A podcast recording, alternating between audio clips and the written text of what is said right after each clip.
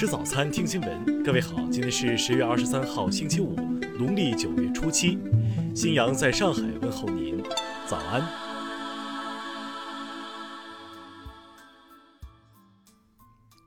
首先来关注头条消息：美国国务院昨天凌晨突然批准售台两种打击武器，总值约十八点一一三亿美元，其配套的导弹均具备在台湾本岛打击大陆目标的能力。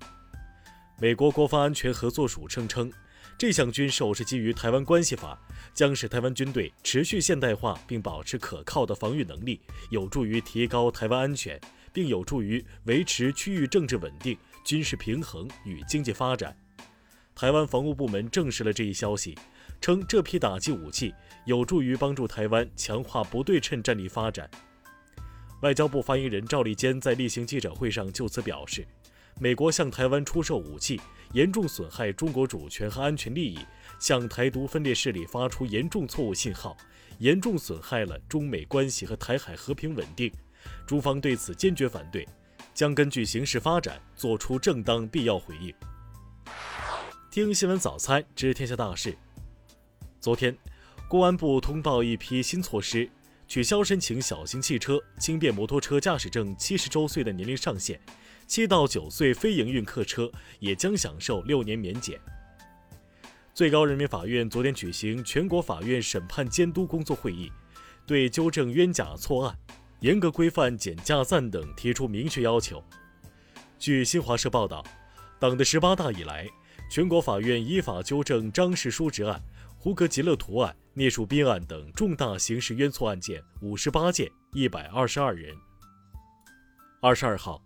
首批四千只蒙古捐赠羊经二连浩特口岸入境中国，中蒙双方在确保防疫安全的前提下举行了交接仪式。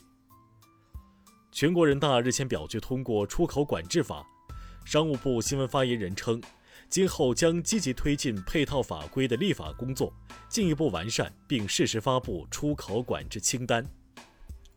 工信部昨天通报。截至九月底，已累计建设 5G 基站六十九万个，目前终端连接数已超过一点六亿户。据《环球时报》英文版报道，中国和梵蒂冈将于周四宣布续签主教任命协议。观察人士表示，梵蒂冈方面面临着来自美国的巨大压力，但他们十分肯定这一协议一定会被续签。上海马拉松官方宣布。十一月二十九号赛事正式鸣枪起跑，张文宏认为，经过国庆节的压力测试，在这时候开始马拉松赛事是合理的。中央纪委国家监委网站消息，嘉兴市委常委、副市长徐淼涉嫌严重违纪违法，主动投案，目前正在接受纪律审查和监察调查。下面来关注国际方面，朝中社二十二号报道。朝鲜最高领导人金正恩参谒中国人民志愿军烈士陵园，向烈士表示崇高敬意，纪念中国人民志愿军赴朝参战七十周年。路透社报道，俄罗斯已给予斯诺登永久居留权。报道还提到，今年八月，特朗普曾表示考虑特赦斯诺登。美国媒体报道，根据众议院获取并公布的文件。白宫在一个多月前就知道全国范围出现了新冠肺炎确诊病例激增的情况，但政府仍隐瞒事实，公开淡化危机，导致疫情进一步扩散。二十二号，韩国检方要求法院判处 N 号房赵主斌无期徒刑。赵主斌年仅二十五岁，他涉嫌有偿分享非法拍摄的各种变态不雅视频，被控十二宗罪。韩国执政党党首李洛渊二十二号会见日本驻韩国大使，他要求日方公开福岛核电站核污水处理相关信息，并呼吁日方在国际社会同意下进行有关工作。当地时间二十一号，法国为遇害教师塞缪尔·帕蒂举行国葬，法国总统马克龙为他追授荣誉军团勋章。十六号，帕蒂在归家途中被斩首致死。嫌犯安佐罗夫来自车臣，因拒捕而被警方击毙。日本产业能率大学公布的调查显示，大部分受访者对疫情不乐观，百分之八十四点八的受访者认为，即使到了明年，奥运会的举办仍会十分困难。美国联邦调查局日前逮捕了一名迈阿密律师，他涉嫌在过去三周内抢劫了五家银行。本周二晚上，当他正准备抢劫第六家银行时被捕。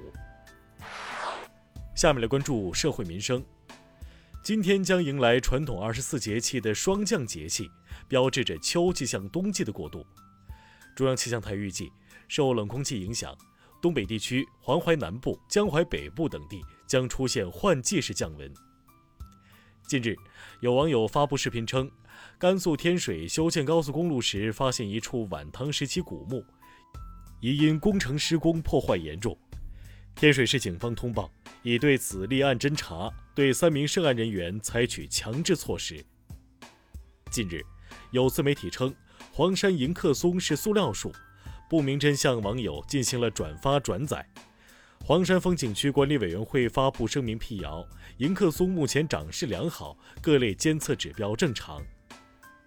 十九岁的四川人李一鸣失联已有十个月，十年前，李一鸣曾发短信给前女友，声称要自杀。叮嘱其帮忙照顾母亲，警方回应称已接报警，正在依法办理。二十一号，海南万宁一干部在广播节目里称刁民太多，引发舆论批评。昨天，万宁市万城镇委、镇政府则称当事人道歉。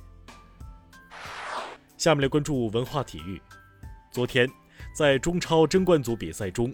国安以二比一击败鲁能，两回合一胜一平，打进前四名。CBA 联赛常规赛第三轮中，北京九十二比七十八击败深圳，夺得赛季首胜。曾出现在《指环王》《金刚狼》等多部影片中的新西兰鹿场高地，近日恢复对游客开放，游客可按照限流人数自驾进入景区游览。十二月一号。近千件热门电影、电视的道具将进行线上拍卖，其中包括《星球大战》欧比旺的光剑和007詹姆斯邦德穿的训练服。拍卖方称，此次拍卖总额估价五百五十万英镑。以上就是今天新闻早餐的全部内容。如果您觉得节目不错，请点击再看按钮。咱们明天不见不散。